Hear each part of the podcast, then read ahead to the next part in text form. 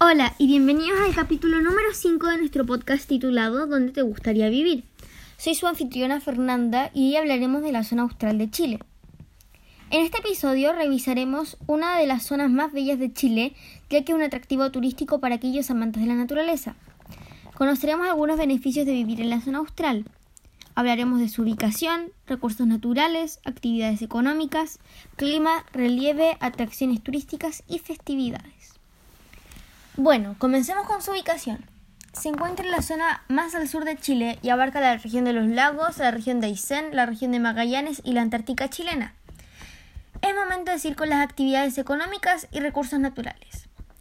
Esta zona tiene muchas reservas de petróleo, carbón y gas natural, lo que hace que pueda hacer actividades hídricas, energéticas y aparte tiene una gran venta de salmón, ya que esta zona tiene grandes lagos donde este animal puede subsistir. ¿Qué les parece continuar con el clima?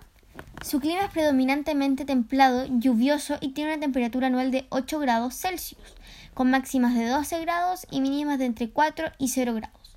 Y es perfecto para amantes del clima frío. El relieve de este lugar tiene unas características muy particulares. Las planicies litorales son descontinuas y con un relieve accidentado. La cordillera de la costa es intermitente y con lomajes suaves y más baja. Las atracciones turísticas te dejarán impresionado. Los canales australes tienen aguas cristalinas y muy frías. La cueva del Mirodón es un lugar perfecto para aquellos que disfrutan de la naturaleza.